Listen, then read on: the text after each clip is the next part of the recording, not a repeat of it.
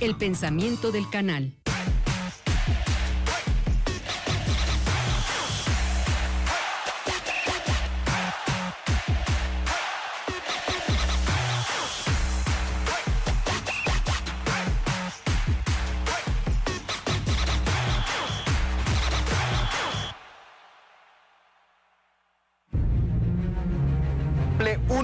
Que el Atlético Morelia no ha ganado. El día de hoy, 18 de octubre, se cumple un mes que el equipo de Gabriel Pereira no suma tres puntos. Los últimos cinco compromisos ha empatado cuatro y ha perdido el último, lo cual lo metió bien de lleno en la reclasificación. A pesar de ello, debido a las dolencias de los demás equipos y también a la falta de ritmo de los mismos, de rendimiento y otro tipo de cuestiones, el equipo le mantiene eh, en la quinta posición de la clasificación, lo cual le basta para meterse de lleno al repechaje, pero jugar como local. Y es por eso que este próximo viernes se medirá con el equipo de Alebrijes en el Estadio Morelos. Un partido que luce medianamente complicado, no podría decir que sencillo para el Morelia, porque si nos remontamos a lo que sucedió en temporada regular con el equipo de Alebrijes en calidad de visitante, se vio un Morelia que si bien sí ganó 3 por 1, Alebrijes le complicó sustancialmente las cosas y dicho sea de paso, el equipo de Oaxaca finalizó el compromiso con un hombre de menos y a partir de ahí el Morelia mostró una buena versión. Antes había sido bastante intermitente a lo largo de aquellos 90 minutos. Con ese tema arrancamos ecos del quinceo análisis de la Liga de Expansión, los eh, compromisos de repechaje, las semifinales de la Liga MX y mucho, pero mucho más, con un par de entrevistas que tenemos en los últimos dos bloques para platicar del deporte michoacano. Así que no se despegue, aquí arranca Ecos del Quinceo. Por ello le doy la bienvenida a mis compañeros el día de hoy, Marco Malvido. ¿Cómo estás, Marco? Muy buenas tardes. Ávila, ¿cómo estás? Atlético Morelia tiene que hacer un acto de humildad. En la vida, el ser humano no puede dar pasos hacia adelante si no hace antes un alto y hace una mirada hacia adentro. ¿Qué es lo que cada jugador ha dejado de hacer? ¿Qué es lo que el cuerpo técnico ha dejado de hacer? Hay que reconocer primero que has hecho mal para después tener la posibilidad de reconvertirlo en situaciones positivas. Eso tiene que hacer el Atlético Morelia. Un ejercicio de humildad de ver hacia adentro, de reconocer realmente qué se ha hecho mal para empezar a pensar en soluciones. Un mes sin triunfo es demasiado de Ávila para un equipo que tiene aspiraciones de ser bicampeón. Sí, señor, tienen las aspiraciones y gracias a la benevolencia del torneo es que el Morelia sigue estando en la conversación, aunque me parece que ha bajado dos, tres escalones con relación a lo que venía mostrando anteriormente y digo anteriormente, refiriéndome a esos partidos, antes de esos partidos en los que el Morelia no ha podido ganar. Irving Vargas, ¿cómo estás? Muy buena tarde. ¿Qué tal, Eder, Marco? Pues ansioso por ver cómo se presenta el Morelia y Gabriel Pereira en este nuevo partido, nueva oportunidad para reivindicarse en el campeonato y ver que se quiten las malas vibras. Esperar que Gabriel Pereira así tenga nivel de respuesta, tanto él como sus jugadores, que se les vea una cara diferente ante su público, porque si no el público les va a jugar en contra. Bueno, pues Tomen asiento compañeros, hay mucho que analizar con relación al equipo dirigido por Gabriel Pereira. Marco, este Atlético Morelia, lo platicamos la semana pasada, que si ha decepcionado o no. ¿A ti te decepcionó? Eh, sí, esperaba mucho más, sobre todo en ese tramo final del torneo, ¿no? Donde eh, es muy llamativo cómo el equipo se cae. Antes de la jornada número 12, de la 11 para atrás, el equipo venía caminando, sobre todo los rivales que no fueran... Celaya y Atlante, ¿no? El equipo Le, alcanzaba, incluso a veces con poco, sin meter el acelerador a fondo, para terminar imponiéndose. Algo se rompe dentro del vestidor o dentro de cada uno de los jugadores o en forma colectiva y en los últimos cinco partidos en este mes del que hablabas no se ha encontrado un triunfo. Eso, por supuesto, que me termina decepcionando, porque uno esperaría que en esa parte del torneo es cuando mejor fútbol encuentres, cuando mejor llegues hacia la recta final y acá ha sido todo al revés. El equipo viene a la baja y eso es preocupante. El equipo no mostró su mejor versión al inicio del torneo, lo hizo a la mitad Irving y ya eh, terminó eh, eh, la fase regular de la misma manera, muy intermitente, incluso me atrevería a decir que peor que el inicio de Gabriel Pereira y es eso lo que se le puede poner como negrito en el arroz al Atlético Morelia porque no llega en su mejor versión. ¿Corre riesgo el equipo dirigido por el técnico albiceleste Irving de no clasificar a liguilla por primera vez en la historia del Morelia?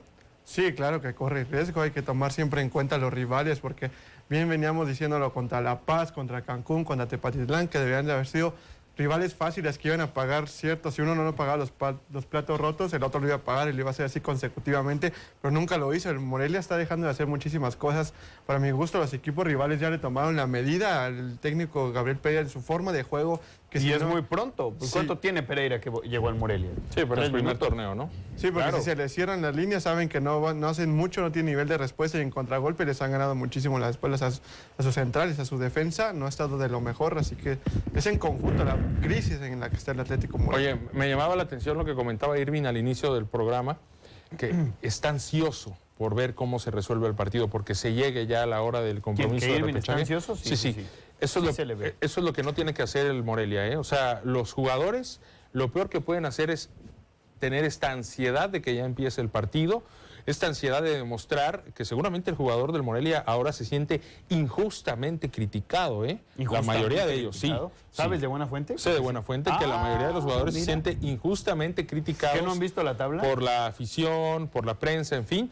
Y a lo mejor, producto de ello, nace una especie de ansiedad de querer salir a demostrar que estamos todos locos. Ojo, esa ansiedad puede hacer presa al equipo. El equipo tiene que relajarse, tiene que ser humilde. Yo por eso hablaba de la humildad al principio del programa.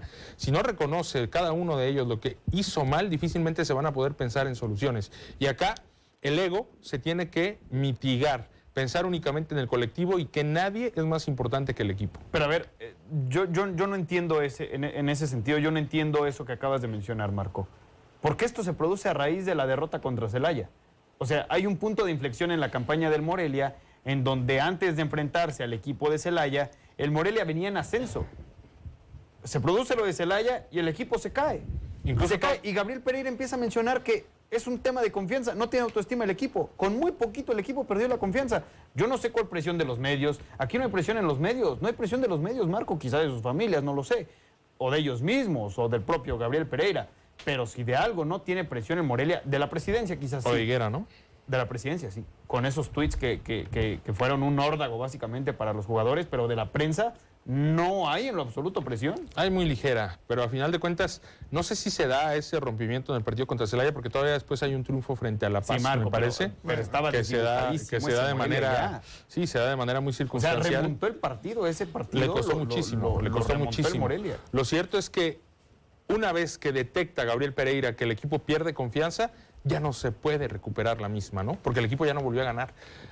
En la manera en la que te saca Durango el triunfo, con una jugada eh, circunstancial, eh, absolutamente al minuto 94, fue vuelve a hacer un golpe anímico, no porque ya tenías esos tres puntos en la bolsa. Imagínate lo que fue salir, imagínate lo que fue salir, llegar al vestidor sin los tres puntos después de que a falta de 30 segundos los tenías. O sea, el equipo volvió a trompicar en cuanto a confianza. Hoy, ¿cómo la recuperas? Ganándole a Lebrijes, no hay más. Y llegando a los cuartos de final, a la zona definitiva, a la fiesta grande, con un triunfo a cuestas que te puede volver a dar una ilusión. Pero se ve realmente complicado, ¿no, Irving, que este equipo logre recuperar en tan pocos días algo de confianza, un ápice de confianza de cara a lo que venía mostrando anteriormente. Un equipo que, insisto, se ve desdibujado, se ve que no logra combinarse, se ve eh, rota la conexión entre las neuronas de lo que podría ser el cerebro del Morelia y que se produce a raíz de los eh, temas de poca confianza que está mostrando en este periodo del torneo. Es más difícil recuperarte de una crisis futbolística que de una crisis anímica. Y el Morelia tiene las dos. Así que... Ah, ¿también futbolística? ¿Crees que tenga sí, sí, no ha generado mucho. Hay siete jugadores titulares que no están en su nivel, ¿no? Y si no estás a nivel individual a tope, difícilmente vas a encontrar el, nivel, colectivo a tope. El que más se ve que corre, para mi gusto, es Brian Mendoza, es el único que es como que sí siente la camiseta. Es el que está, ¿no? Realmente. No, no, no, no nos vengamos a decir que esto es por sentir la camiseta. Es, el, tipo está en un buen momento. Pero está concentrado, está concentrado en lo dijo que, sentía la camiseta? no, no, no, en lo que puede proyectar a futuro él, de que si no no asciende con Atlético Morelia, él puede ascender por méritos propios a primera división. No sé por qué los jugadores no piensan en eso. No solo que, ah, pues no son A lo mejor muchos lo piensan, pero no todos tienen el nivel, ¿eh? O sea, Sí, pero como decías tú que hay un punto de quiebre entre directiva y jugadores por los tweets, pues ellos ahorita se meten el pie y ah, pues sabes que no voy a jugar porque me estás criticando, pues allá tú si no, quieres ascender. Ojo, ahí con eso, eh, que yo no lo aseguré. Yo, yo puse... Que puede ser que a raíz puse de atención, exactamente, porque hay de repente jugadores que no saben asimilar cuando desde afuera los directivos hacen público su malestar con el propio equipo. Yo no sé si ese malestar, de hecho la información que tengo es que no es así.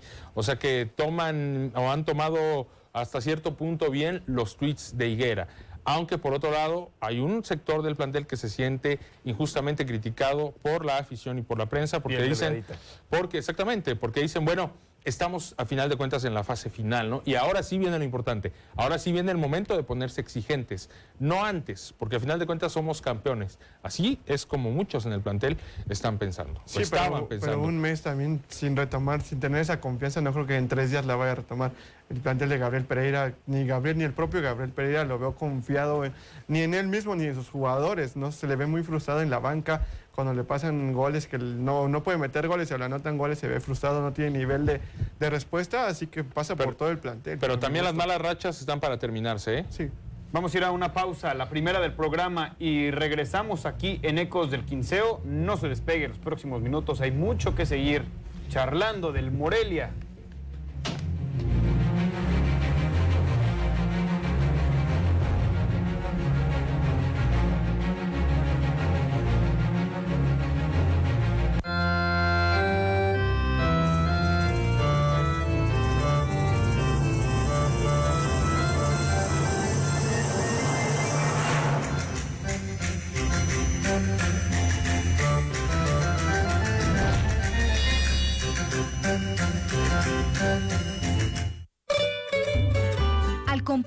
panadería artesanal, ayudamos a generar más de 25 mil empleos y a conservar años de tradición con exquisitas recetas de ingredientes naturales. Visita tu panadería preferida y disfruta de una sema, un cuernito, una chilindrina, un polvorón o el que prefieras. Recuerda, el pan se disfruta mejor en familia. Consume pan tradicional. Michoacán sin carestía. Canaimpa, Gobierno de Michoacán. Dilatación de pupilas, pérdida del habla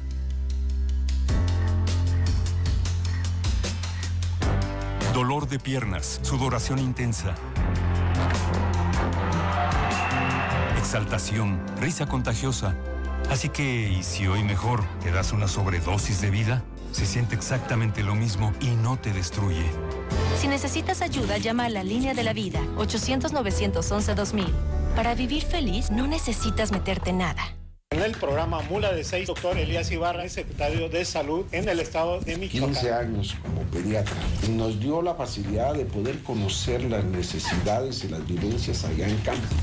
Que Diana Carpio hizo mejor labor que tuvo en la Secretaría de Salud en su, en su última etapa como gobierno de Michoacán de Silvano Aureoles Poner.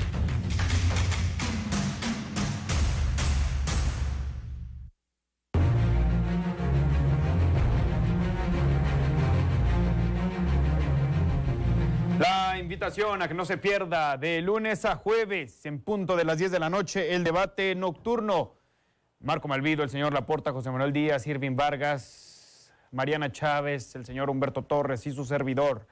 Ahí estaremos platicando, charlando los temas calientes en la sección más relajada de Ecos del Quinceo. Yo les tengo una invitación, Eder Ávila, a todos nuestros amigos estudiantes de odontología y ya dentistas en cualquiera de sus especialidades y es que en Depósito Dental Sentident puedes encontrar el más amplio surtido y el más amplio catálogo de material para desarrollar tu labor profesional o estudiantil. Te invito a que visites la página www.depositodentalsentident.com, tu depósito dental de confianza en Michoacán, ubicados en Quiroga, pero con la capacidad de hacer envíos a todo el estado y a toda la República Mexicana. Visita la página recorre el catálogo, haz tu pedido y si tu pedido supera los 1.999 pesos, te llegará totalmente gratis sin costo de envío. Así que ya lo sabes, Sentident, tu depósito dental de confianza en Michoacán. Voy contigo, Eder Ávila. Mi estimado Irving, en caso de perder el Morelia, este viernes, lo cual es factible debido a cómo llega el equipo de Gabriel Pereira, que no ha podido ganar en lo que va del último mes, ¿se debería replantear el proyecto del equipo canario? Sí, claro, pero para mi gusto siento que se va a quedar Gabriel Pereira pase lo que pase. Entonces, ¿qué sería replantear? El plantel, valga la redundancia, el plantel, porque tantos jugadores que tiene, tiene más cantidad que calidad, lo hemos mencionado muchísimo aquí en el programa. ¿Sabes qué? Si este ideal no, Álvaro Verda, que no sé si lo pidió Pereira, no me sirve, vámonos. No me sirve este, vámonos. Termina contrato y no ha jugado mucho, pues que se vaya. Tenemos otros más jóvenes, como que le eche buen ojo como lo han hecho con Ángel Robles, con el mismo Vicente Poggi que ya se fue y con Alejandro Andrade. Para mi gusto sería esa la clave que traer un poco más de jóvenes, porque para eso se creó esta liga de expansión para el desarrollo de jóvenes. Pues también para mi gusto no hay que matar tan de pronto a Santiago Ramírez, que también está en desarrollo todavía, no es tan joven, pero sigue en desarrollo. Así que para mi gusto sería el plantel. El que, y tienen muchísimo tiempo, así que así no habría excusa para el siguiente torneo. Pero es factible, Marco, es factible. En el mercado invernal no suele tener muchas modificaciones. Pero sí puedes hacer una depuración, ¿no? O sea, no me gusta tu postura fatalista, pensar en la derrota. Entiendo que es una de las posibilidades. Entiendo que es, una de las. Es tendenciosa la producción. Entiendo que es una de las posibilidades, ¿no? Y que no es descabellado a pensar en una derrota del Atlético Morelia. Yo creo que es favorito y que el equipo va a terminar por imponerse a Lebrijes y llegar a cuartos de final. Pero ¿qué pasaría ya metiéndonos en tu traje fatalista, Eder Ávila? ¿Qué pasaría con Gabriel Pereira? Gabriel Pereira tiene que seguir, ¿no? O sea, al final de cuentas, eh, creo que es un técnico muy capacitado no ha logrado hacer meter en cintura futbolística, devolverle la confianza al equipo en el último mes, estoy de acuerdo, pero no por eso vas a lapidar un proyecto que va comenzando, ¿no? Y más cuando al final de cuentas la proyección debe de ser dejar eh, tal cual continuar la continuidad de lo que dejó Baliño para que cuando haya la posibilidad de ascender deportivamente, tú ya tengas una columna vertebral y un proyecto prácticamente armado, nada más para ponerle algunas cerezas en el pastel a un plantel que pueda pelear por un ascenso a primera división. El proyecto de Pereira tiene que continuar, coincido en lo de Vargas, eh, tiene que haber una depuración de plantel. Hoy por hoy, ¿qué te gusta? El 25% de los jugadores no están siendo utilizados o no están rindiendo, no tienen cabida en un equipo como el Atlético Morelia. Y bueno, deshacerte de varios y traer a otros que te aporten más calidad sería lo interesante. Aunque insisto, ¿eh? no me gusta del todo esta postura fatalista. Yo considero que el Atlético Morelia da un paso hacia adelante frente a Lebrijes. O sea, entonces no debería replantearse el proyecto del Morelia. Mm, no como tal. La continuidad de Pereira me parece que no debe estar en tela de juicio. Sí, como dice Irving, la calidad de este plantel. Y pase lo que pase, ¿eh? O sea, porque a lo mejor el Morelia llega a semifinales, a final. Sí, sí, sí. En una de esas levanta el título, ¿no? Y no por eso significa que este sea eh, el plantel más adecuado para, para, lo que la institución demanda. Porque también me pongo a pensar lo que mencionaba Irving y hay jugadores que, pues en lo absoluto han cumplido. O sea, no han cumplido y no sé si Pereira los haya, los haya pedido. Y no, no han jugado también, a pesar de que no Algunos tampoco han jugado. No han jugado nada, los traen. Eh, no han tenido continuidad. Eh, Gabriel Pereira ha tenido la fortaleza y ha tenido la sapiencia de poder reconocer y recuperar a futbolistas como Sergio Vergara, reconocer el rol importante que tiene el jugador en el Atlético Morelia y que anteriormente me parece que no era tan bien aprovechado con Ricardo Baliño, sin embargo con esta transición de cuerpo técnico se le da dicha fortaleza a eh, Sergio Vergara desde que incluso se termina por decidir entre él y, y Carlos Gael Acosta. Sin embargo, también hay un bajón de rendimiento del propio Sergio Vergara, Marco. Era uno de los principales de la lesión del Morelia. A partir de la lesión. Ya que, no vuelve igual. Que tampoco fue una lesión muy vistosa. Eh, fue un tema de cadera, por lo que se Pero sabe. sí estuvo tres partidos fuera, ¿no? Estuvo tres partidos fuera. Eh, le ha costado mucho recuperarlo. Y no sé si volvamos a ver al mejor Sergio Vergara, que la verdad, pues su, su, su tiempo en lo top o en lo élite del equipo, hablándose como el mejor hombre de la institución, fue realmente poco. Sí, pues lo que se puede contar en esas primeras 10 jornadas, ¿no? 8 antes, de, antes de lesionarse.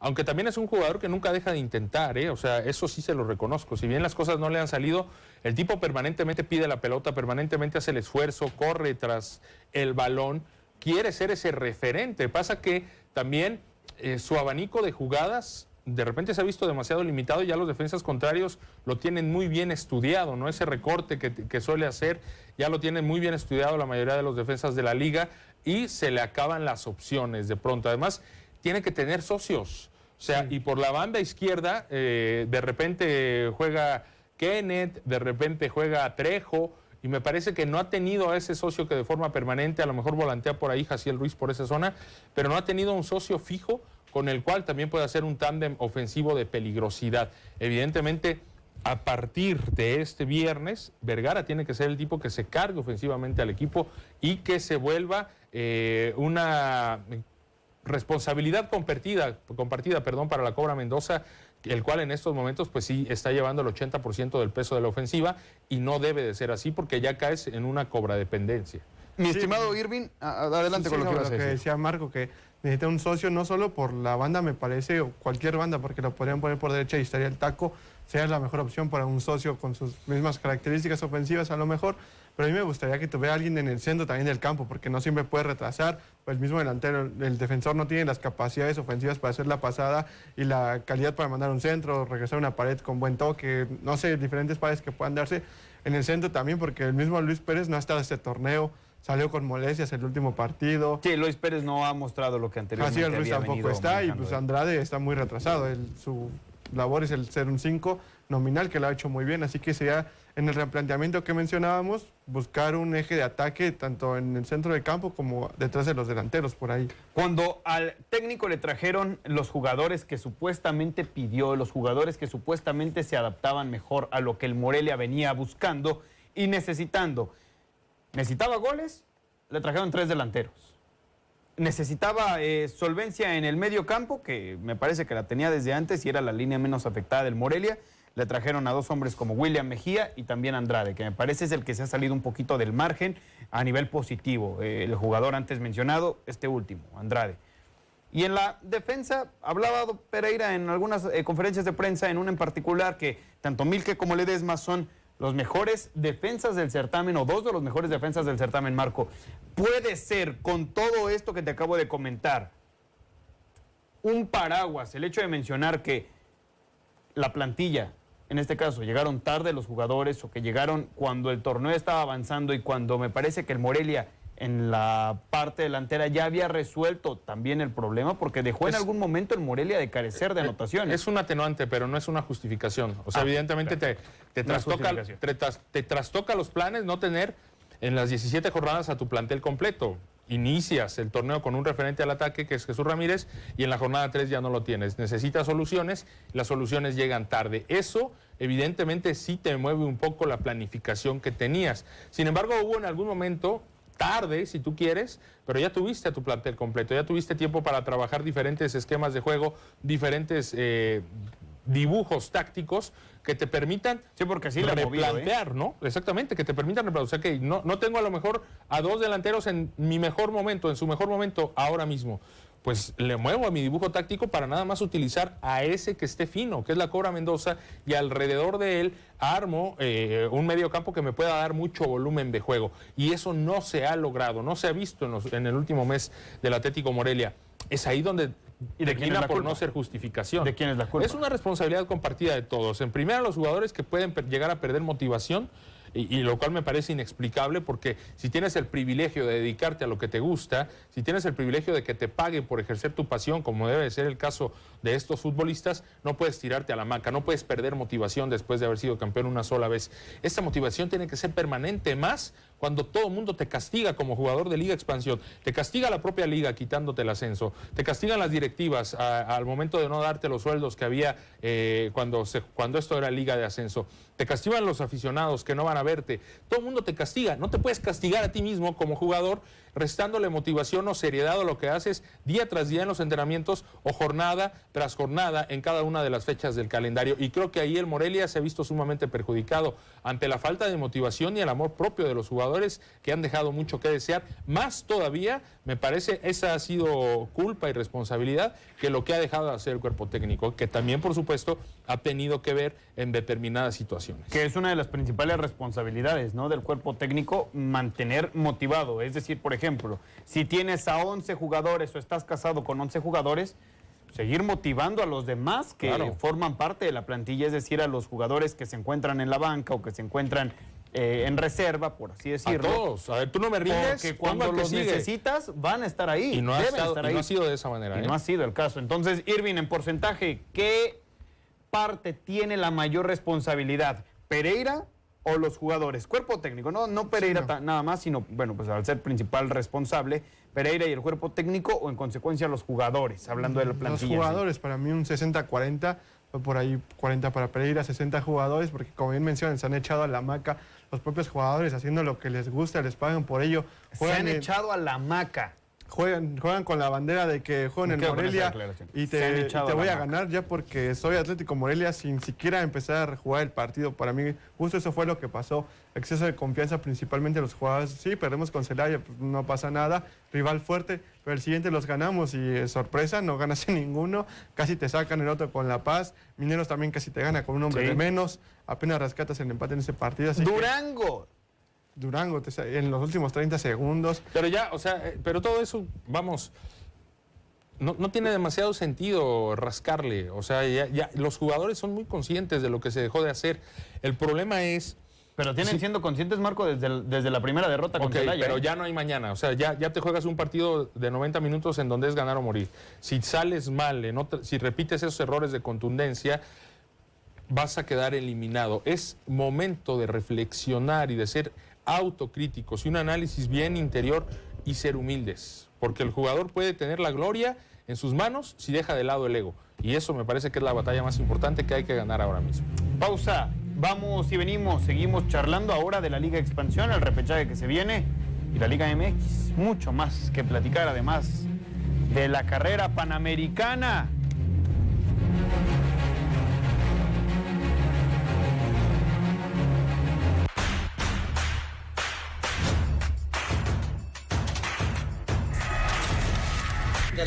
Actual lo que no me gusta son las famosas películas o series que pasan en la noche de narcos. No me gusta nada esa de programación. Mejor que metan cultura, deportes, música, otra cosa.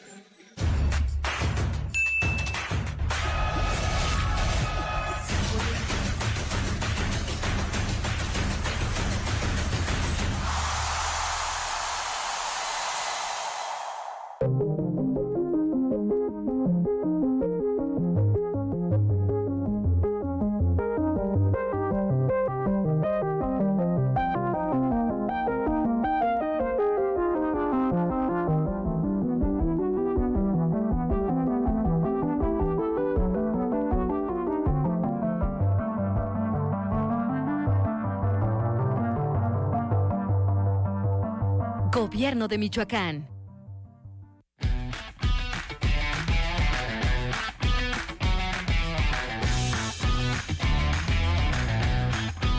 ¿Terminaste de ver la mañanera? Ven con nosotros a desmenuzar los hechos y dichos que marcan la agenda política. Tómate un café con nosotros y construyamos juntos este espacio de vida. Mañanera 360 llega al sistema michoacano de radio y televisión empezamos siempre al terminar la conferencia matutina presidencial. Mañanera, 360.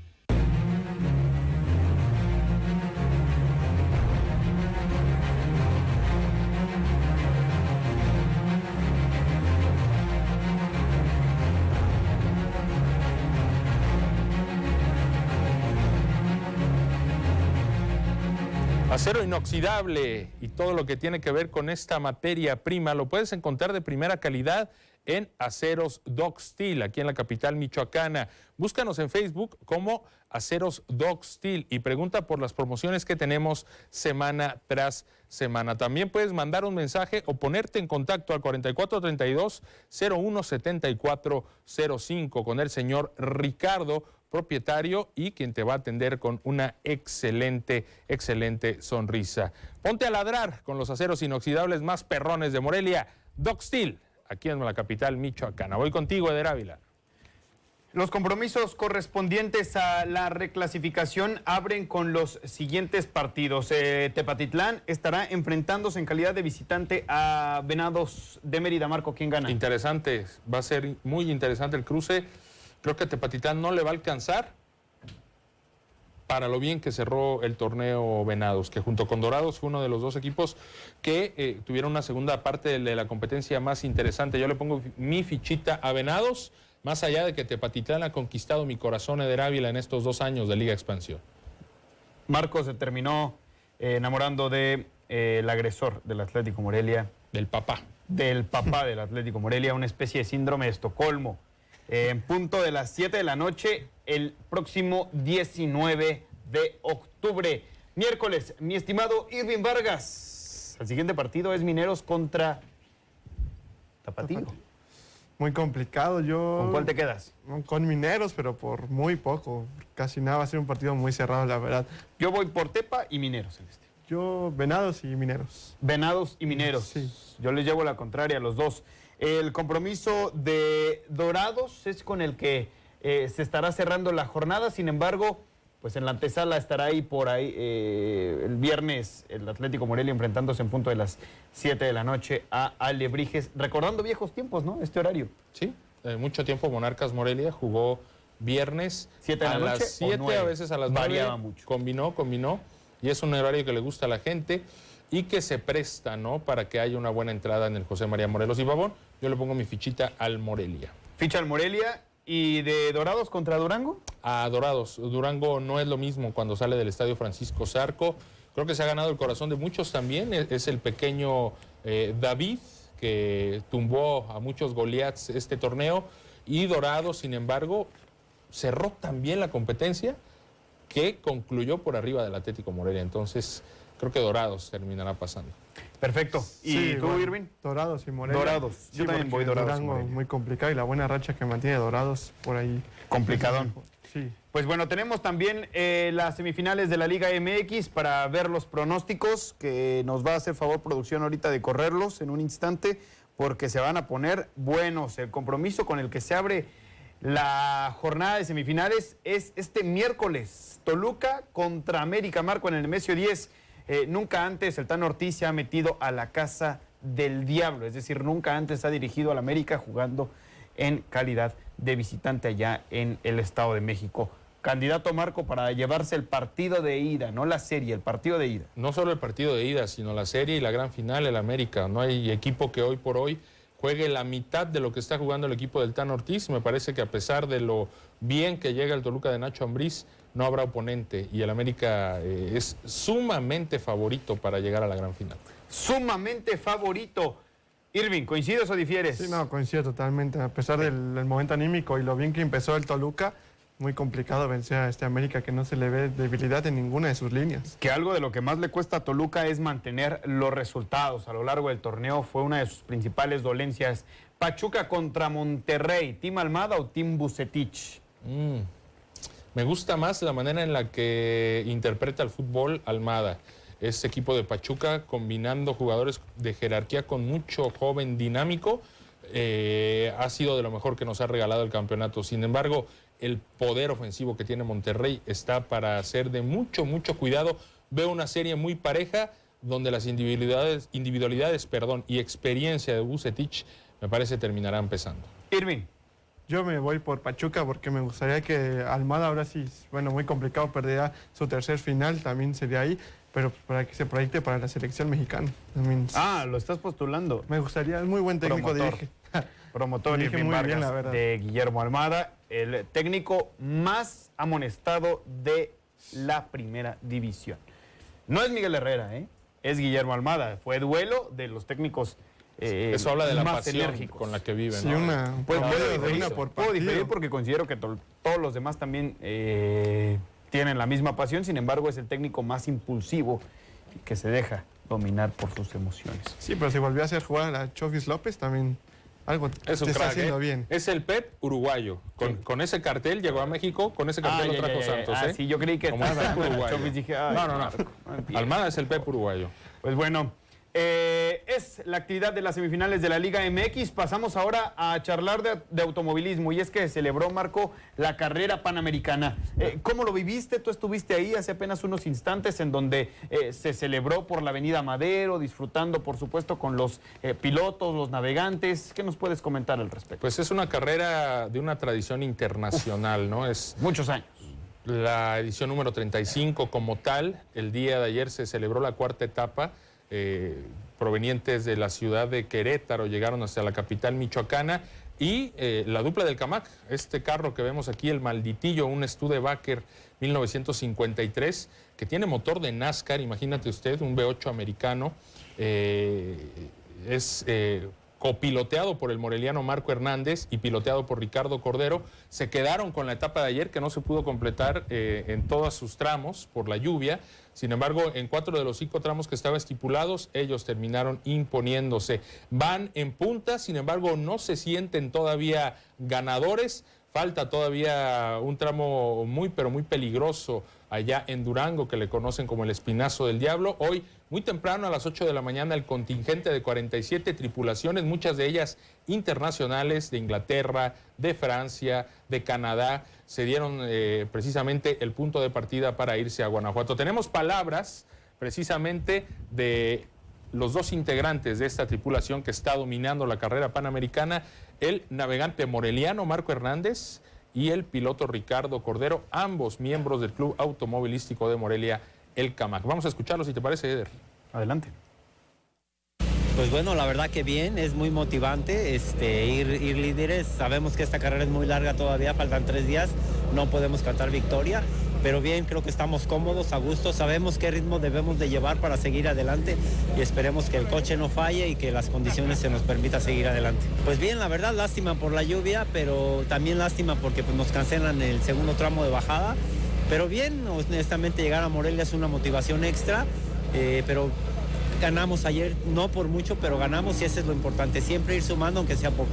Pues la verdad que sí, duermes mal, duermes poco, un poco de nervio los oficiales siempre están este, publicando cosas en la madrugada, así que pues duermes un poco, pero bueno, de eso se trata la carrera, tienes que estar listo físicamente y mentalmente y pues ese es el resultado, ¿no? Estar aquí. Yo creo que la última, Durango, el Espinazo del Diablo, esperemos ahí ya entrar con una buena ventaja para administrar. Es una carretera muy larga, eh, peligrosa. Eh, muy similar a Mil Cumbres, pero no tan bien hecha, pero es muy exigente. Yo creo que ahí, ahí está la clave también. Total, yo creo que es algo que ya no quieres otra cosa, pero sabemos que nuestros rivales andan muy fuerte, así que pues el deseo ahí está, esperemos resulte. Ha sido una carrera muy apretada, con diferencias muy pequeñas, pero pues bueno, hemos seguido ganando días, que es lo importante. Bueno, pues yo creo que eh, la dedicación que hemos tenido durante el año para estar siempre arriba del auto, creo que nos ha ayudado un poco, entonces creo que eso nos ha ayudado. Pues muy bien, lástima que no pudimos correr la segunda vuelta, estaba lloviendo muy fuerte. Creo que fue buena decisión de cancelarla por seguridad, pero muy divertida. Sí, claro, obviamente nos concentramos día a día para ir avanzando. Entonces, la, meta de este día será igual, ganarlo, aunque sea por poco, pero ganarlo. La importancia, ¿no, Marco? De lo que es ese tramo de Mil Cumbres, uno de, me parece que es la joya de la corona, uno de los más importantes eh, que atraviesan por donde eh, circulan estos, que están preciosos los autos, la verdad, pero que fue bastante clave, porque ya lo mencionaba incluso en el Rally Patrio. Marco Hernández mencionaba lo importante que es eh, ese tramo y sobre todo las condiciones en las que llegas, en las condiciones climáticas. En la anterior edición, en el Rally Patrio, hubo lluvia. En esta ocasión volvió a haber lluvia. Me parece que le sirvió de entrenamiento la anterior edición del Rally Patrio. Aumenta el grado de complejidad, por supuesto, en este tramo que para eh, eh, el, mundo del realismo aquí en México pues es evidentemente uno de los más importantes, ¿no? Por la forma en la que está trazado, por la complejidad de las curvas, por la pericia que los pilotos y la coordinación que tienen que tener con los navegantes y es pues un tramo muy importante. Ya nada más para cerrar el tema de la Panamericana, robó la atención un Mercedes-Benz 300 SL ah, que hace 70 años ganó la primera versión de la carrera panamericana. Este auto viajó desde Frankfurt Alemania en avión nada más para disputar la Panamericana y ha sido piloteado por cuatro ex Fórmula 1, Bernd Schneider, Jochen Matz, David Coulthard y Carl Beldinger. Esto es el nivel de la Panamericana, esto es lo que vivimos hoy aquí en la capital Michoacán. Uf, pues, ¿y estaba David, David Coulthard ahí en, en La Madera? No, no vino. Uf, qué tristeza. Justamente es uno de los Habitualmente ya tiende a hacer más eh, entrevistas para medios internacionales. David Coulthard, ahí metido de lleno en la Fórmula 1, por supuesto. Pues tenemos que ir a una pequeñísima pausa porque todavía tenemos mucho más que platicar.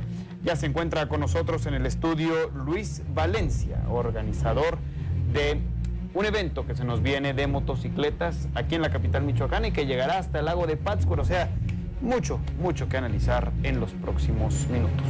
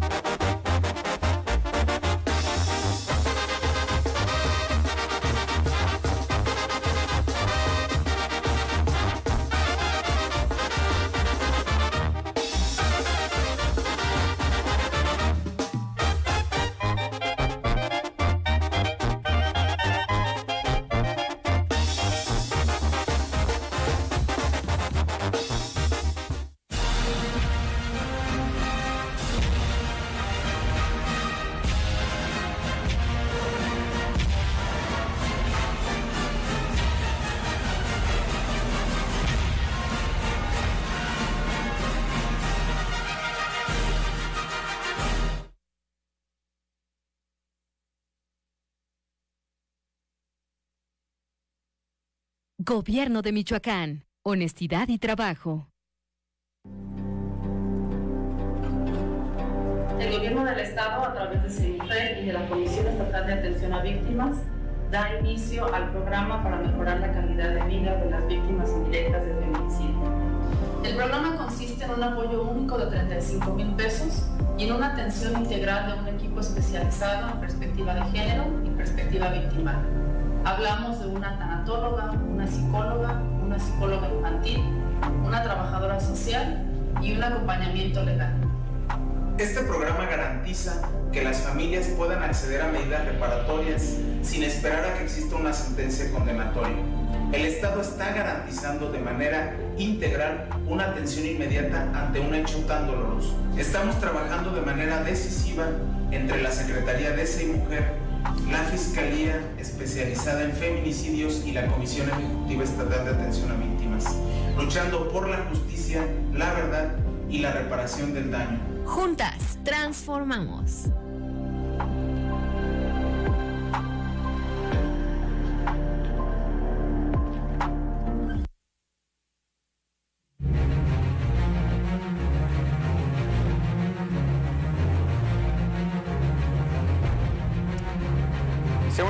Con nosotros a esta edición de Ecos del Quinceo Luis Valencia y Javier Guido del comité organizador del cuarto Festival Rock y Ruedas de Motocicletas. ¿Cómo, estás? Eh, Bienvenido. ¿Cómo estás, Luis? Muy bien, gracias por la invitación. Venga, Irving Vargas por allá y mi estimado Marco Malvido por este lado. Por acá ya se encuentra con nosotros Javier Guido, a quienes saludamos con muchísimo gusto. Pues adelante, tomen asiento, por favor.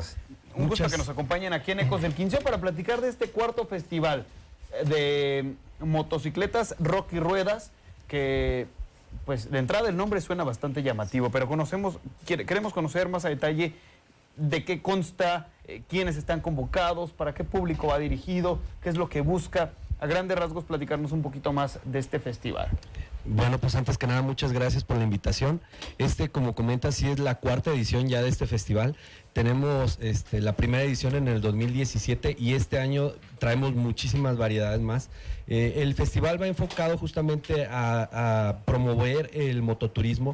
Estamos trayendo, este, son alrededor de 120 motoclubes a nivel nacional los que nos están visitando aquí en Morelia. Es el 4 y 5 de noviembre en el pabellón Don Vasco. Empezamos el, el festival desde el día 4 y lo vamos a terminar hasta el día domingo culminando con un rally que vamos a hacer saliendo de aquí de Morelia hacia la zona lacustre, ahí a Sinsunzan. Ah, este, eh, donde las autoridades nos están apoyando y nos van a, dar ahí un pequeño refrigerio. La intención es justamente promover el, mototurismo y que toda la gente de los estados aledaños nos visiten.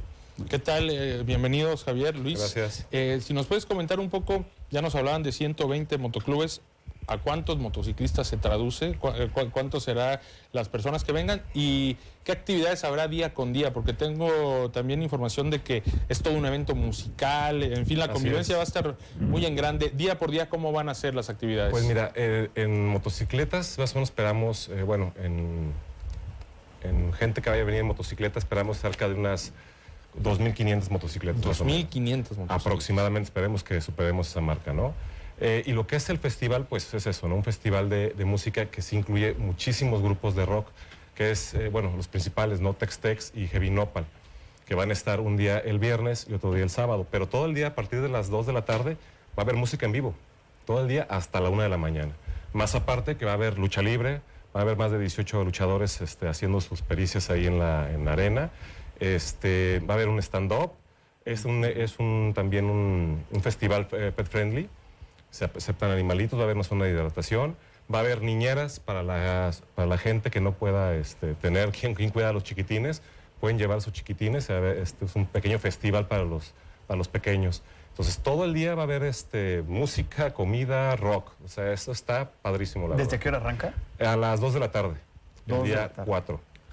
¿Las actividades son en simultáneo o tiene un itinerario de que en una hora un concierto, otra hora... Ah, claro, claro, claro. Sí, ya eh, Javier está encargando de precisamente de subir eso. Precisamente son dos escenarios los que vamos a tener en el pabellón Don Vasco justamente para tener actividad en ambos escenarios, uno que es en la parte de adentro del pabellón y otro, otro en la explanada. Todas las motocicletas entran en la explanada. Vamos a tener dos escenarios y mientras haya actividad este, de, rock en vivo en la explanada de, afuera, este, en la parte de adentro vamos a tener el rodeo biker. El rodeo biker es una actividad muy muy emblemática del motociclismo, de, turismo, porque se ponen a prueba las pericias de todos los motociclistas, ¿no? Y, es bien importante resaltar que gracias a los patrocinadores que nos están apoyando, eh, tenemos un premio acumulado de 60 mil pesos para todos los participantes que, que decidan participar. Son cuatro concursos muy sencillos, bueno, ni tan sencillos, ¿verdad? pero sí son este justamente para retomar las costumbres y, y, el tema de la vieja escuela del motociclismo. Que se ha perdido, ¿no? Se ha perdido un poco. Estaría interesante que nos las describan ahorita, ¿no? Sí, vamos a ir a una pausa, pero me llamó la atención lo que mencionaste, ¿eh? porque hay un premio de 60 mil pesos. ¿Para cada uno o para todos dividido? dividido. Dividido. Bueno, pues eh, no se despegue, en los próximos minutos seguimos charlando acné en las diferentes etapas de la vida. ¿Sabes qué es el acné? ¿En qué etapa se presenta? Todo el tipo de acné, independientemente de la severidad, y esto es algo muy importante, tiene riesgo de dejar cicatriz. Ah, por ejemplo, en la etapa ya de la tercera edad, ¿hay acné en esa etapa? Si los papás tuvieron antecedente acné y este acné dejó cicatriz, es súper importante que la atención se busque lo más pronto posible. Todo el sistema al pueblo. Hacer ejercicio, comer saludable, evitar alcohol y tabaco ayudan a reducir el riesgo de cáncer de mama. A partir de los 20 años, necesitas autoexplorar tus mamas. Observa cambios en la piel, endurecimientos, abultamientos o salida de líquido por el pezón. Si percibes algún cambio, acude a tu unidad de salud más cercana y recibe atención oportuna. Secretaría de Salud, Gobierno de Michoacán, Honestidad y Trabajo. ¿Sabías que el 3 de octubre entrará en vigor el nuevo sistema de justicia laboral en Michoacán? En el Poder Judicial nos hemos preparado para contar con el personal más capacitado, con la infraestructura, mobiliario y equipamiento que se requiere. A partir de esta fecha, los conflictos entre trabajadores y empleadores podrán resolverse en los centros de conciliación y de no lograr un acuerdo en 45 días, se derivarán a los juzgados laborales de los poderes judiciales locales o, en su caso, de la federación. Hemos trabajado arduamente para hacer realidad en tiempo y forma los tribunales especializados. Contaremos con un tribunal electrónico y trabajaremos bajo el programa Cero Papel. La justicia laboral estará basada en los principios de legalidad, oralidad, concentración, imparcialidad, transparencia, autonomía e independencia. Por una justicia eficaz y cercana a la gente. Poder Judicial de Michoacán.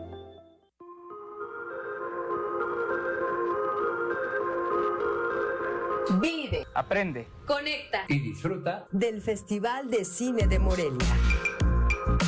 El Sistema Michoacano de Radio y Televisión. Los invitamos a que nos sigas. Ven y escuches en nuestra cobertura especial. Del 22 al 29 de octubre. Todo el sistema del cine. El Sistema Michoacano de Radio y Televisión presente.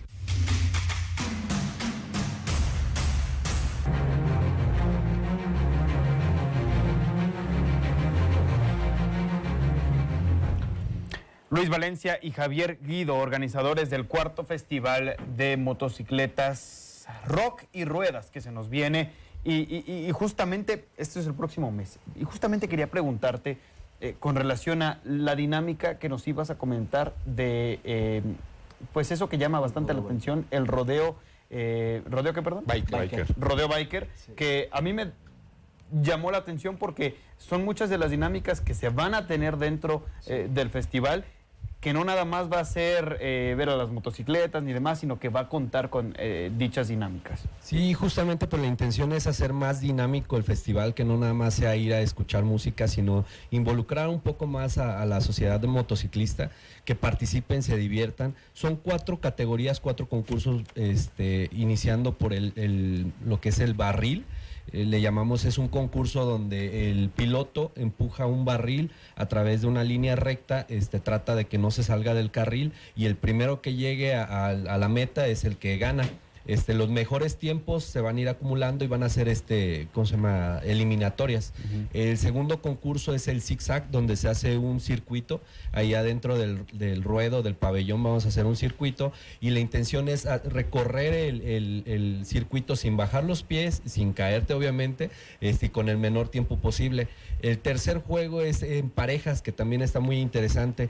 Este tercer juego se llama Salchicha de Tendedero, donde ponemos también un pequeño circuito. Se cuelgan unas salchichas y este, la pareja, el copiloto, tiene que este, alcanzar las salchichas con la boca. Entonces, ah, tiene que hacerse de manera muy lenta y, tiene que... ¿Y se las tiene que ir comiendo? Sí, no, nada más las descuelga y ya la guarda, porque sí, ah, es un poco complicado. Son alrededor de cinco salchichas. Las que... digestar, ¿no? sí, exacto. Y, el último juego que digamos que es nuestro, nuestro estelar es la carrera lenta. También es un juego muy tradicional en el motociclismo porque justamente se traza una línea recta y el último en llegar a la meta es el que gana porque ahí no puedes bajar los pies, tienes que hacer mucho equilibrio y pues sí, con el peso... Más lento que lo más lento que puedas, el último que llegue con el mayor tiempo es el canal. Sí, exactamente. ¿Cuántos esperan que participen de los 2.500 que vendrán aproximadamente? Alrededor de 50, más o menos. Eh, de hecho, tenemos una, una... logística, ¿no? Sí, exactamente. Tenemos una, una lista donde se está haciendo la, la, la inscripción para porque justamente no podemos recibir el mero día. Oye, ¿y ya hay como figuras o, pilotos destacados que ya lo hayan ganado anteriormente que son como los candidatos a seguir? Sí, de hecho uno de nuestros este, compañeros que son de los organizadores es el que tiene el récord, el buen Lolo, el doctor Lolo. Es, sí, es en todas las categorías es muy bueno, ah, es, muy buen piloto la verdad, entonces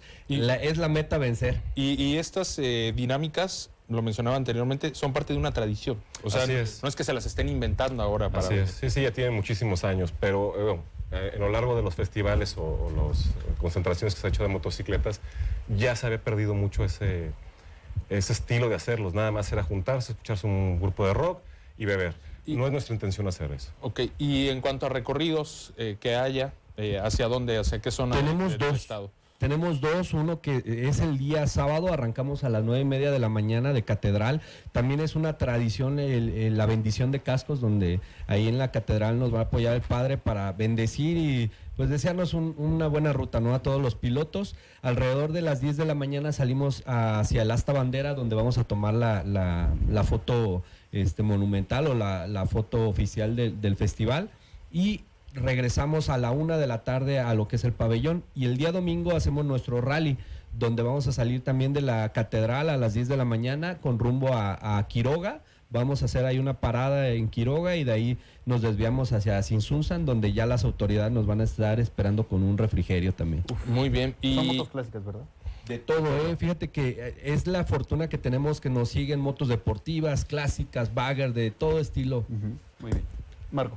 Sí, eh, que quería comentar que es algo de lo más atractivo para la gente que no es de acá, ¿no? Venir a conocer eh, eh, las diferentes rutas gastronómicas, culturales que hay en Michoacán. Sí, más pues por allá, ¿no? Por aquel lado que está precioso ahorita. Y Luis, Muchísimas gracias y todo un éxito el que tengan en este cuarto festival. Muchas gracias. Ahí estaremos. Este es su casa Ecos del Quinceo. Por supuesto, no se olvide de eh, disfrutar de los demás espacios y segmentos que tenemos preparados para usted a lo largo de toda esta semana. Les estaremos dando, por supuesto, mayor protagonismo también al deporte michoacano en la Liga TDP, en la Premier, lo que se nos viene el fin de semana, mucho, mucho que platicar y analizar en los próximos días. Se nos terminó Ecos del Quincho por el día de hoy, gracias por habernos acompañado. Siga al pendiente, el sitio web también www.ecosdelquinceo.com. Pásela bien, muy buena tarde.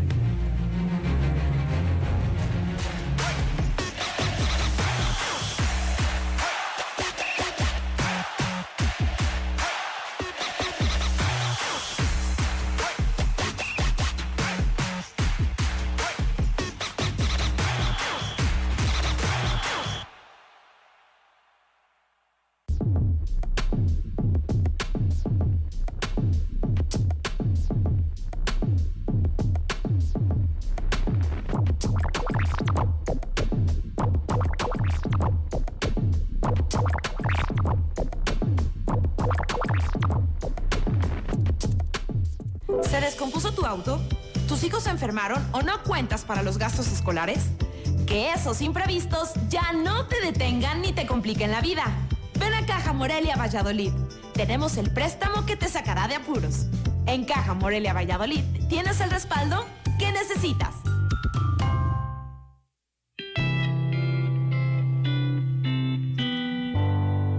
Empezamos a recorrer las zonas afectadas por los sismos desde el 19 de septiembre. Vinimos con un gran equipo, una gran brigada a recorrer y escuchar también los sentires de la ciudadanía para poder darles una respuesta y una solución concreta y directa hacia sus necesidades. Empezamos a tocar puertas.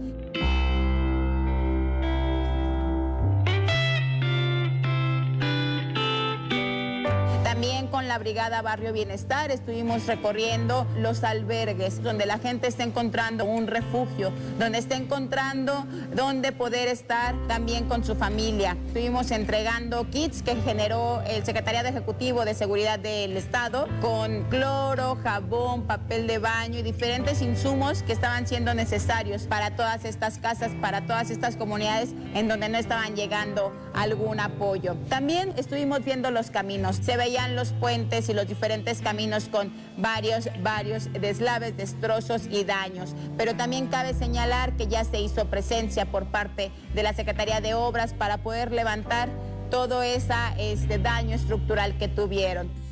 Ha sido muy importante el acompañamiento de los presidentes municipales. No dejaron de estar con nosotros recorriendo sus comunidades. Pasar por una situación como lo es un temblor, no solamente es una cuestión de daños físicos en la estructura de nuestras casas, también implica un daño emocional. Por eso estuvimos desarrollando diferentes juegos, actividades para levantar un poco el ánimo, para no perder la esperanza de estar en un mejor espacio y en estar en un mejor lugar. Definitivamente la solidaridad que hemos visto ha sido mucha. Vecinos apoyando a vecinos, compañeros que les dan refugio a otros familiares y que incluso la misma ciudadanía decía, yo no me vi tan afectado, fue el vecino de al lado quien se vio más afectado. Vamos a seguir a través de todas las brigadas, de esta gran brigada que es Barrio Bienestar, recorriendo casas, tocando puertas y escuchándoles a quienes más lo necesitan.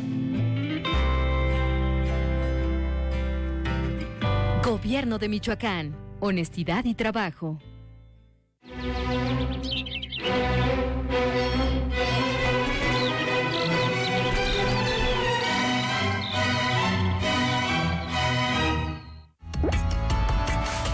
Clasificación A. Apto para todo público.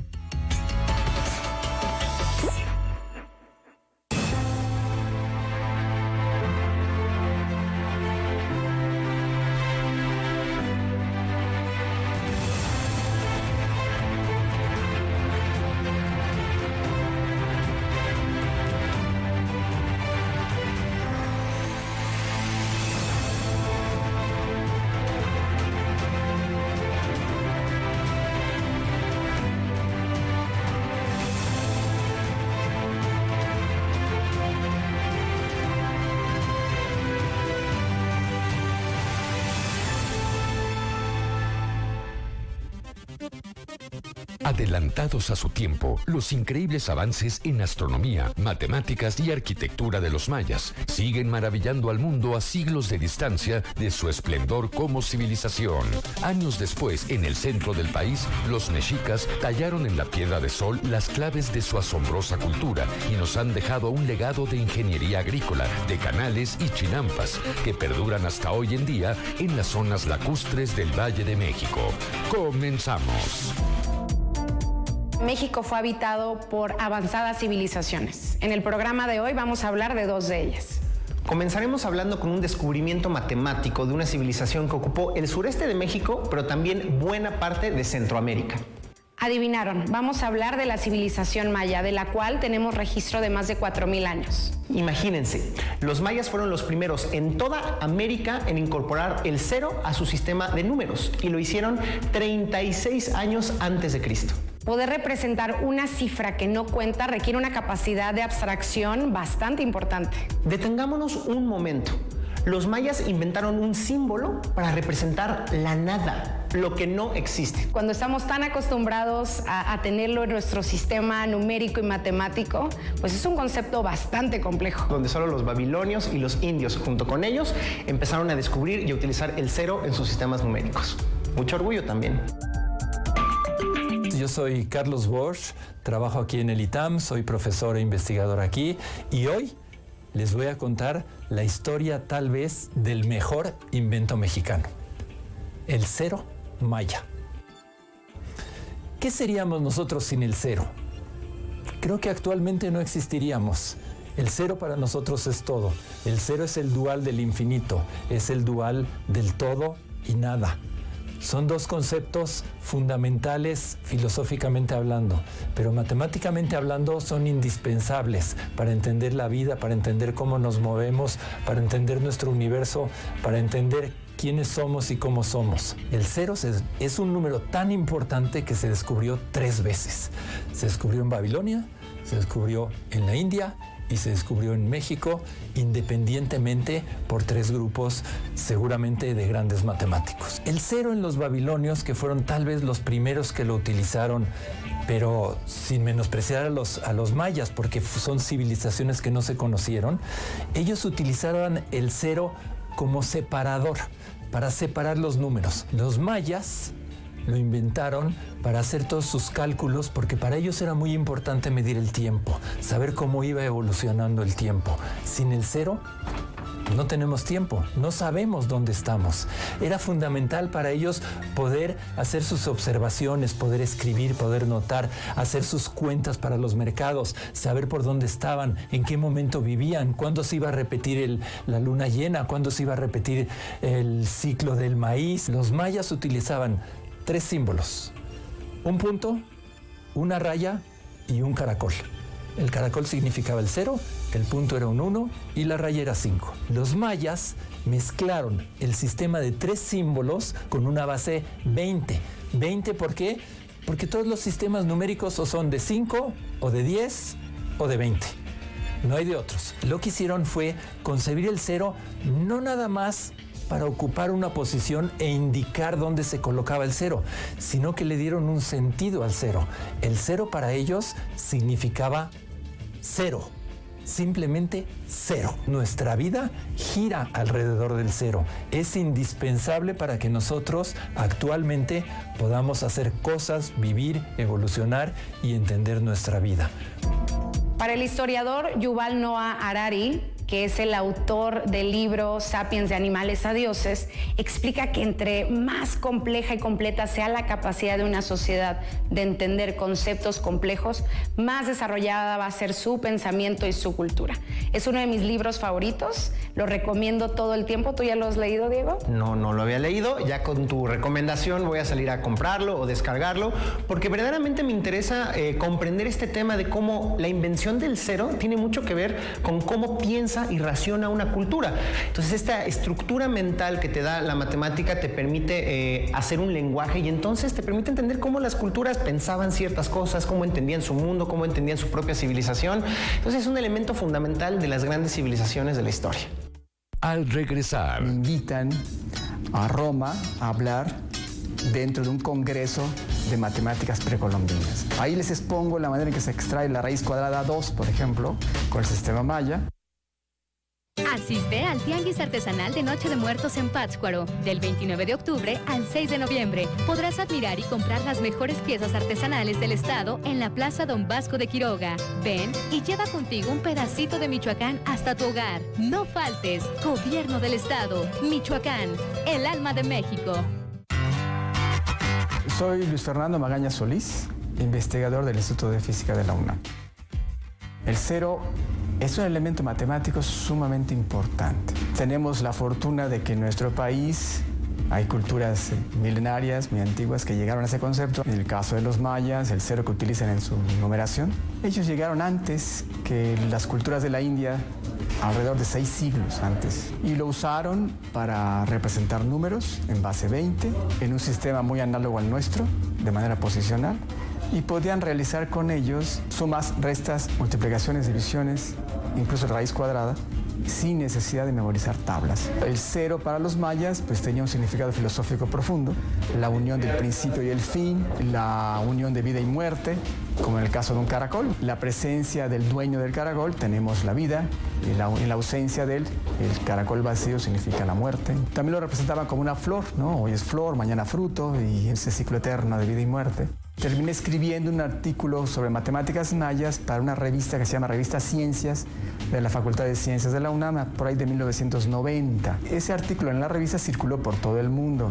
Como consecuencia de eso, por el año 2000, me invitan a Roma a hablar dentro de un congreso de matemáticas precolombinas. Ahí les expongo la manera en que se extrae la raíz cuadrada 2, por ejemplo, con el sistema maya. Ante este sistema numérico elegante y poderoso, pues ellos estaban fascinados y se dieron cuenta de su enorme poder didáctico también. Después de los viajes a Roma, y por invitación de ellos, y a España, en sucesivos viajes, pues dije, ¿por qué no empezar esto en México, ¿no? para aplicarlo en la enseñanza de matemáticas a los niños. Entonces empecé a tocar puertas con poco éxito, pero finalmente el secretario de Educación Pública en aquel tiempo me dijo, mira, esto está muy interesante, Fernando, vamos a tratar de, hacerlo. Te voy a reunir con mis directores de educación indígena y si los convences, lo hacemos. El jefe de ellos levanta la mano y me dice, doctor, ¿cuándo quiere empezar?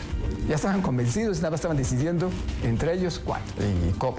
Y de ahí arrancamos un programa de entrenamiento en matemáticas mayas para la enseñanza de matemáticas a los profesores de primaria de la zona indígena de Yucatán. Y este programa pues despegó. Y como resultado de esos cursos nació este libro. Se hace un tiraje como de 10.000 y se, reparte. Entonces, bueno, pues ya es una especie de pues, referencia para enseñar matemáticas. Entonces tiene una parte donde hay una sección histórica, una presentación de la matemática maya en base 20, con la suma, resta, multiplicaciones. Y la segunda parte, pues tenemos el uso de estos algoritmos, pero con arábigos. Entonces nacen nuevos algoritmos con arábigos de los algoritmos mayas, que son más sencillos y más amables para aprender. Cuando decimos que enseñamos matemáticas a un niño, le enseñamos a memorizar nada más, pura memorística. Memorizan tablas de sumar, de restar, de multiplicar, hasta de dividir, les queremos enseñar muchas veces. Y decimos que estamos enseñándoles matemáticas, lo cual es falso. Estamos enseñando a ser calculistas con pura memoria, pero a entender muy poco de matemáticas y menos a, formarlos matemáticamente. En tanto que con esto las cosas son muy distintas porque los niños se enganchan con esto como con un juego. Y la experiencia fue en la zona indígena que cuando los maestros al final del día, ya cumplieron con su programa, les enseñan matemáticas mayas, en general un niño, matemáticas, pues no les gustan en general. Sin embargo, ocurría invariablemente en esas escuelas que los niños no se querían irse a su casa. Tenían que ir las mamás por ellos a sacarlos de las orejas, pero ellos no se querían salir, estaban jugando, divertidísimos, resolviendo eh, multiplicaciones, divisiones, sumas, sin memorizar. Entonces estaban fascinados. Y tan fue sonado el asunto en Yucatán que una escuela particular, que va desde preescolar hasta la universidad, la escuela modelo allá en Mérida, se interesó y le pidió entrenar a sus profesores. Entonces ellos lo tienen sistemáticamente, de manera oficial, en su programa de estudios. Somos un, un país en efervescencia de creatividad en todos los sentidos. Nos falta empujar a toda esta gente creativa e inteligente y brillante que tenemos en un buen entrenamiento matemático para meterse a desarrollar cualquier cosa en bioquímica, en física, en ingenierías. Lo que más necesita el mundo son ideas nuevas en ciertas cosas. Y en México, de alguna manera, con este crisol de culturas que somos, entonces nada nos parece imposible. Abordamos los problemas con, con mucha imaginación y creatividad. Celebro que haya interés ya más marcado por mostrar las cosas buenas que tenemos en nuestra cultura mexicana, que es un sincretismo bellísimo y poderoso que debemos compartir con el resto de la humanidad. Los mayas usaban tres calendarios. El primero era el sagrado de 260 días. Otro de ellos era el calendario solar de 365. Y el de cuenta larga de 144 mil días. Y todos compartían la característica de que eran cíclicos. Es decir, cuando terminaba se reiniciaba el siguiente. Y eso se relaciona mucho con la idea del infinito, ¿no? Termina un ciclo, inicia otro y así sin fin. Juntando el tema del cero, de las matemáticas, de los mayas, las grandes civilizaciones dependen de esta visión de estos ciclos que les permiten expandirse, que les permitían tener un legado muy importante. Y aunque no sabemos exactamente por qué desaparecieron los mayas, nos queda claro que una de las civilizaciones más relevantes eh, en Mesoamérica y al día de hoy de las que más orgullos nos da a nivel internacional. Y por supuesto ni siquiera hemos hablado de las increíbles piezas arqueológicas que hemos descubierto de esta civilización y que adornan algunos de los museos más importantes del mundo. Cuando volvamos. Diques que tenían compuertas que podían cerrarse o abrirse, pero no como las compuertas que vinieron de Europa, sino estas se abrían por abajo. Había buzos, hay una serie de escenas de buzos levantando las compuertas en los canales. ¿Sabías que en Michoacán se encuentra tipificado el delito de violencia digital a la intimidad sexual? En el Código Penal, artículo 195 y 195 bis. A quien solicite, comparta o difunda contenido íntimo sin tu consentimiento a través de fotos, videos o audios. Se le impondrá una pena de 4 a 8 años de prisión y tendrá que pagar una multa y la reparación del daño. Si eres víctima de este delito, puedes acudir a la Fiscalía Regional más cercana a tu municipio y presentar tu querella. De lo contrario, lo puedes hacer en línea. Conoce tus derechos, hazlos valer.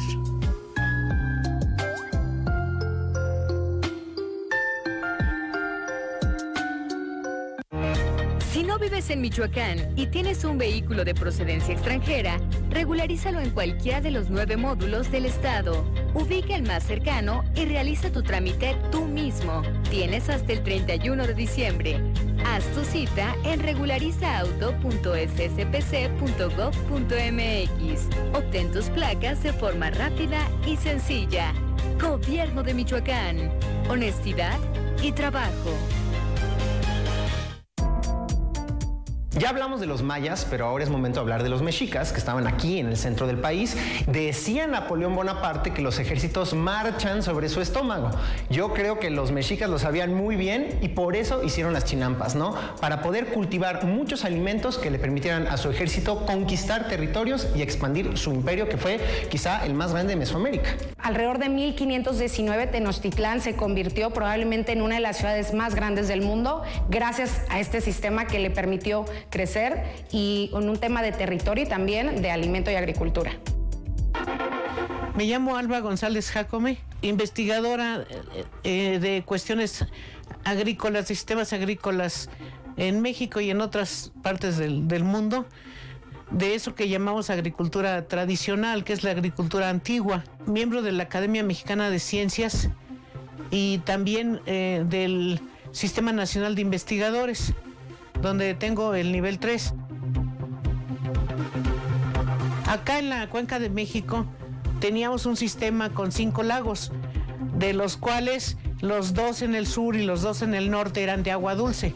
Y el lago del medio, que es el de Texcoco, era de aguas salobres, con un problema. Este lago de aguas salobres era más alto que los de agua dulce. En la época de lluvias, el agua salobre invadía el agua dulce y esto ofrece un problema para, estas gentes. Yéndonos al sistema más importante de la cuenca de México, que fue el de la Chinampa, Diremos que la chinampa, igual que cualquier otro sistema agrícola, es una adaptación a las condiciones ambientales. ¿Qué es lo que van a hacer estas, estas gentes? ¿Cómo, ¿Cómo empiezan a hacer chinampas? En la medida en que descubren cómo manejar el agua, cómo, que es el, agua dulce, no, no la salobre, sino la dulce, y cómo eh, ir construyendo un sistema del cual tenemos distintas fechas para su antigüedad. Algunas de estas fechas de antigüedad están señaladas, por ejemplo, por un mural en Tepantitla, en Teotihuacán, eh, donde hay, hay un dibujo que los arqueólogos han considerado que es una chinampa. Y esto nos llevaría a, épocas como del 600 después de Cristo. Lo que hicieron eh, los antiguos este, mexicanos fue eh, aislar la zona salubre del lago de Texcoco de las zonas de agua dulce mediante diques, diques que tenían compuertas que podían cerrarse o abrirse, pero no como las compuertas que vinieron de Europa, sino estas se abrían por abajo. Había buzos, hay una serie de escenas de buzos levantando las compuertas en los canales, que se desarrolló y un enorme conocimiento ingenieril, de ingeniería hidráulica, ¿no? Sobre cómo eh, construir estos canales, eh, cómo debían ser, cómo se podían manejar. Y ya una vez que se estaba separada el agua salobre de la dulce, entonces sí, eh, el agua dulce podía usarse para la agricultura. ¿Cómo se hacen las, las chinampas? Hay dos tipos de chinampas. Unas eh, les llamó este, un antropólogo muy famoso que tuvimos en México, Ángel Paler, le llamó las eh, chinampas de tierra adentro y las chinampas de laguna adentro. Las de laguna adentro son las que llamamos ahora chinampas, que son artificiales hechas por el hombre. Las de tierra adentro son canales eh, excavados hacia el interior de la tierra y con la, tierra que se saca del canal se, se lanza sobre la plataforma para elevarlas por encima del agua. Las artificiales, las chinampas, eh, eran eh, rectángulos bueno, después de que sacaban el agua de, con el dique, ¿verdad? Eh, iban formando isletas artificiales de forma rectangular, con lajas de piedra, troncos de árbol, ramas, este, lodo y plantas de las orillas, ¿verdad? Se van creando camas artificiales con todo esto. Y para que eh, una vez que están terminadas estas isletas artificiales, hay que impedir que, eh, que, el, suelo que se ha echado sobre estas camas, ¿verdad?, caiga a los canales. Entonces se siembran en sus orillas los agüejotes famosos, estos árboles que pueden vivir en condiciones de humedad muy altas, ¿no? Sin que se pudran las raíces. Pero sus raíces forman como redes, son como especie de canastos que protegen a la chinampa de perder eh, mucho suelo, ¿no?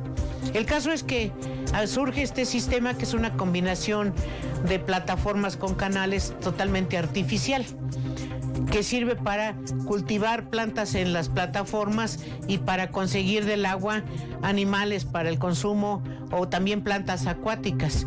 Es un sistema intensivo, con agua, con riego, que va a, permitir tres cosechas al año, de algunos cultivos eh, cuatro, y que principalmente va a tener algo que llamamos policultivo, es decir, un montón de cultivos juntos, lo cual hace que el sistema sea altamente productivo, que tenga muchas este, plantas, significa una alimentación diversa también pero significa aportes al suelo de distinta naturaleza. Cuando una planta, por ejemplo, el maíz, absorbe nitrógeno, hay otra que introduce nitrógeno en el sistema, como son las leguminosas. Entonces, esta combinación de plantas hace que los, los suelos no se deterioren. Cuando continuemos. Y están produciendo mucho más comida eh, de, de la necesaria alimentaban a 100 mil gentes en Tenochtitlan, ¿no? Y en la cuenca de México. ¿Qué tanto es tantito? ¿Qué tanto es tantito? También te siento muy afortunado de tener una familia tan...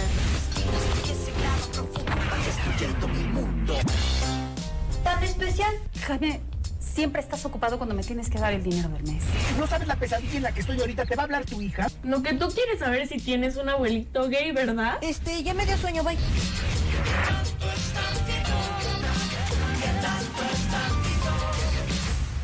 Mafioso. Cocinero. Muchona. Mula. Narcomenudista. O celebridad.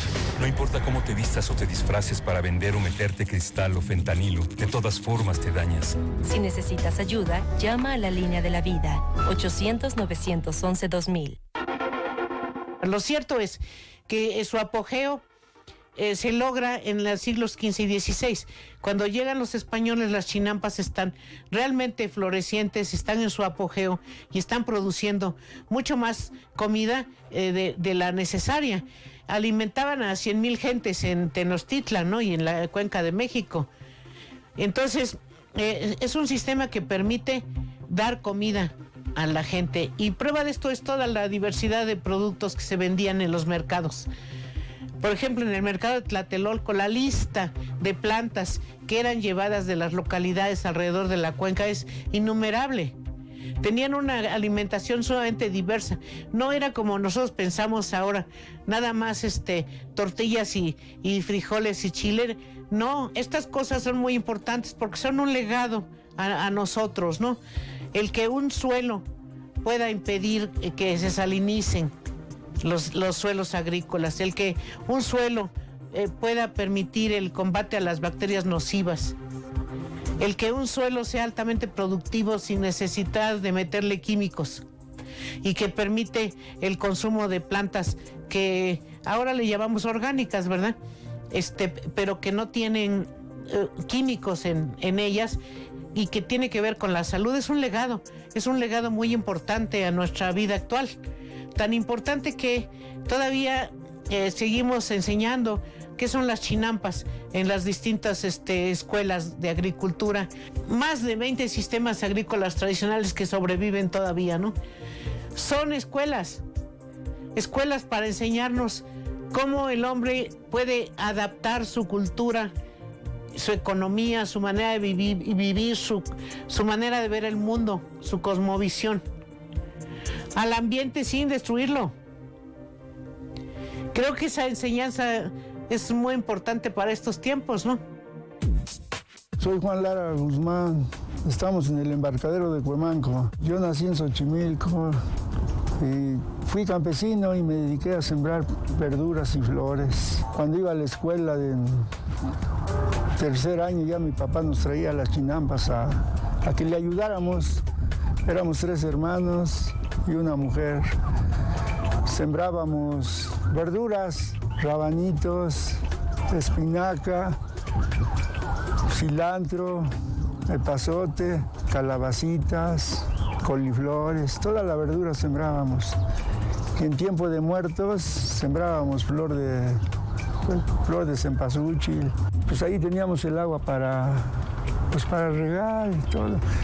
Y todo lo que se sembraba antes se daba. Toda la chinampería que está en Xochimilco, todo estaba sembrado. Están los árboles en las orillas, se llama huejote. Esos que están a la orilla de la, del terreno del, y es el que los protege a que no se deslaven las, las chinampas. Este canal que está acá llegaba hasta Santanita y en sus canoas llevaban toda la verdura para allá. Ya los antiguitos, los abuelitos con su calzón de manta y se iban para allá. Llevaban toda su verdura para allá. A mí también me queda una sensación un poco de nostalgia y de qué pudo haber sido si nosotros en este proceso de civilización tan rápido que hemos tenido en los últimos 100 años aquí en México, nos hubiéramos detenido un poco y haber analizado bien lo que hicieron los mexicas, porque al final de cuentas no solo nos dejaron el legado de las chinampas y esta increíble técnica de cultivo, también nos dejaron el legado de vivir sobre lo que era un lago. Deberíamos detenernos ahora, aprender de lo que los mexicas hicieron, que al final de cuentas le dieron al clavo, ¿no? Era un balance, una armonía entre su ecosistema y sus métodos de producción alimentaria. A final de cuentas era también un negocio, era lo que hacía que se sostuvieran eh, los comerciantes y todo el pueblo mexica y era una parte integral de lo que fue un gran imperio. Para recuperar parte de este balance yo hago la invitación pues de que protejamos y preservemos lo que queda eh, en Xochimilco, lo que nos queda en las chinampas. Como consumidor de estos pequeños agricultores, ya que está tan de moda el tema local, orgánico, que esté cerca de, donde se consume, pues que se den una vuelta a comprar pues, las flores, la comida, los vegetales de esa semana directo de estas generación tras generación de chinamperos. Y al final de cuentas, las chinampas son otro gran ejemplo de cómo en México las civilizaciones precolombinas cultivaron cosas tan increíbles como las matemáticas, la arquitectura, la astronomía y bueno, la producción innovadora de alimentos como son las chinampas de Xochimilco. ¿Qué te parece si con esto cerramos el programa? Ha sido un gusto compartir con ustedes el ingenio, la creatividad y la inspiración de todos los mexicanos desde los tiempos más antiguos hasta el día de hoy. Muchas gracias por acompañarnos.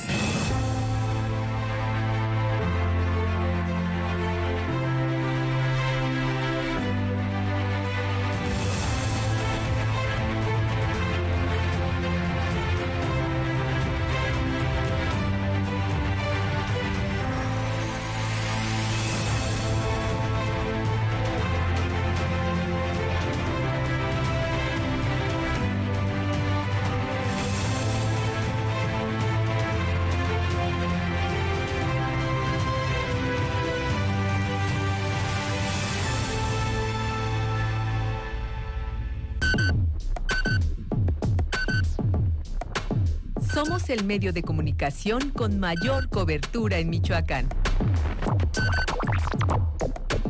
Somos tu geografía visual y sonora. Todo el sistema al pueblo.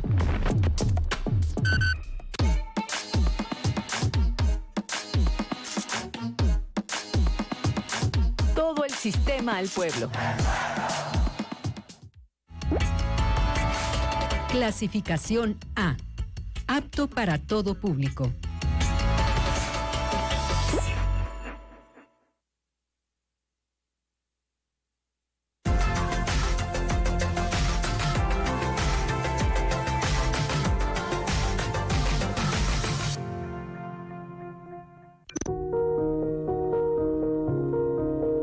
...16 millones de niñas y adolescentes dan a luz cada año. De estas, un millón son menores de 15 años. Las complicaciones durante el embarazo o parto son la segunda causa de muerte en adolescentes entre 15 y 19 años. En los países de ingresos bajos y medianos, los bebés enfrentan 50% más probabilidades de morir antes del parto o durante las primeras semanas de vida que los de madres de mayor edad.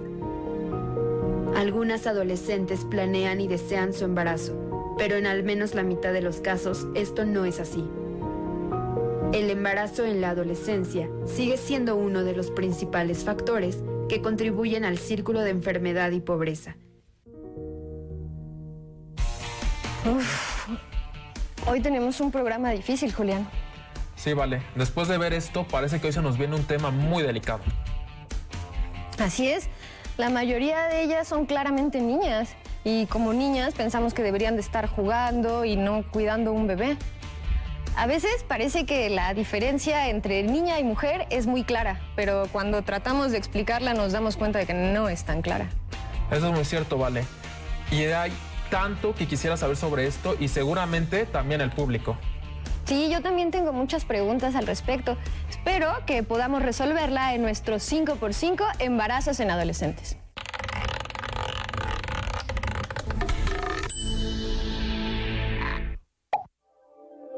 ¿Por qué existe el embarazo en adolescentes? El por qué se da el embarazo en adolescentes parecería un tema obvio, pero en realidad es algo bastante complejo. Evidentemente, para que exista un embarazo tiene que haber relaciones sexuales entre un hombre y una mujer. Bueno, ahora existen métodos de fertilización in vitro y esas cosas. Pero si el objetivo de las relaciones sexuales no es la maternidad o la paternidad y de todas formas se da un embarazo, una de las principales causas es la falta de información y la falta de acceso a métodos anticonceptivos. O también que algún hombre adulto convenza a las adolescentes de tener relaciones o de plano las obligue, lo cual mm, se llama violación y bajo toda circunstancia es un delito. Y en ese caso se debe dar apoyo a las adolescentes. Pero vámonos de lo fácil a lo complejo, ¿no?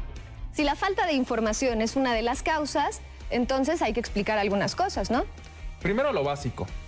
Cuando un hombre y una mujer tienen relaciones sexuales sin ningún tipo de protección, es posible que finalicen un embarazo.